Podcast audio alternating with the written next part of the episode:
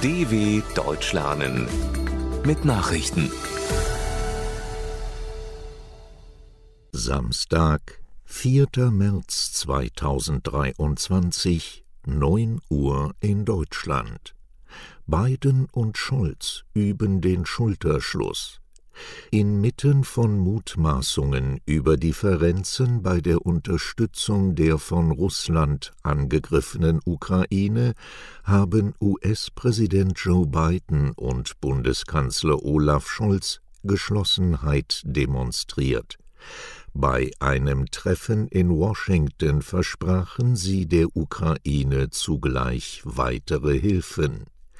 Die USA und Deutschland arbeiteten hier im Gleichschritt zusammen, betonte Biden.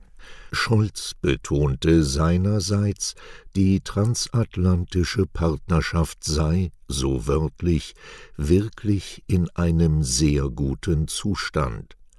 Auch das Weiße Haus betonte die starke bilaterale Beziehung beider Staaten. Rheinmetall erwartet Auftrag für Panzerfabrik in der Ukraine. Der deutsche Rüstungskonzern Rheinmetall verhandelt nach eigenen Angaben über den Bau einer Panzerfabrik auf ukrainischem Boden. Die Gespräche mit der Regierung in Kiew seien vielversprechend, sagte Konzernchef Armin Papperger der Zeitung Rheinische Post aus Düsseldorf. Er hoffe auf eine Entscheidung in den nächsten zwei Monaten. Das Werk könnte jährlich bis zu 400 Kampfpanzer vom Typ Panther produzieren. Der Ukraine-Krieg werde wahrscheinlich noch Jahre dauern, zeigte sich Papperger überzeugt. Milliarden Dollar sollen Meeresschutz voranbringen. Bei einer internationalen Konferenz zum Schutz der Meere sind von den Teilnehmern knapp 19 Milliarden Dollar zugesagt worden. Allein sechs Milliarden davon kommen von den USA, wie Panamas Außenministerium bestätigte. Die Europäische Union kündigte ihrerseits umgerechnet rund 870 Millionen Dollar für den Meeresschutz an zu der zweitägigen Konferenz in Panama-Stadt waren rund 600 Delegierte von Regierungen, Unternehmen und Nichtregierungsorganisationen zusammengekommen. Dabei wurde auch über eine Ausweitung von Meeresschutzgebieten diskutiert. IAEA-Chef führt weitere Atomgespräche im Iran. Der Chef der Internationalen Atombehörde IAEA, Rafael Grossi, setzt an diesem Samstag seinen Besuch in Teheran fort, um weitere Gespräche über das iranische Atomprogramm zu führen. Am Freitag war Grossi mit dem Leiter der iranischen Atomorganisation Mohammed Eslami zusammengekommen.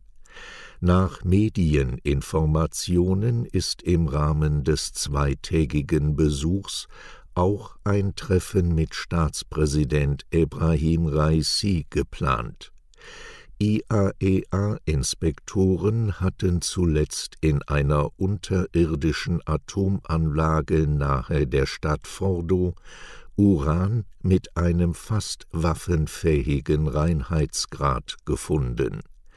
Der Iran beteuert immer wieder, sein Atomprogramm nur zivil zu nutzen.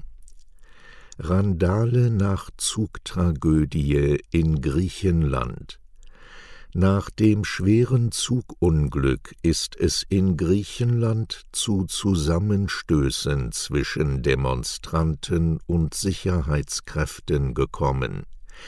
In Athen und Thessaloniki schleuderten vermummte Randalierer Feuerwerkskörper und Steine auf die Polizei. Diese setzte ihrerseits Tränengas und Blendgranaten ein. Zuvor waren erneut tausende Menschen auf die Straßen gegangen, um gegen den maroden Zustand der griechischen Eisenbahn und des Schienennetzes zu protestieren. Beim Zusammenprall zweier Züge nahe der Stadt Larissa waren diese Woche mindestens 57 Personen ums Leben gekommen. Lord of the Lost soll beim ESC punkten. Die Hamburger Rockband Lord of the Lost vertritt Deutschland beim diesjährigen Eurovision Song Contest in Liverpool. Mit ihrem Beitrag Blood and Glitter konnte sich die Gruppe beim ESC-Vorentscheid in Köln gegen sieben Konkurrenten durchsetzen. In die Entscheidung flossen sowohl das Votum einer Fachjury als auch Stimmen des Publikums ein. Im vergangenen Jahr hatte die ukrainische Band Kalush Orchestra den ESC gewonnen. Kriegsbedingt findet das Finale, anders als üblich, nicht im Land des Vorjahressiegers statt. Soweit die Meldungen vom 4.3.2023 dw.com/langsame Nachrichten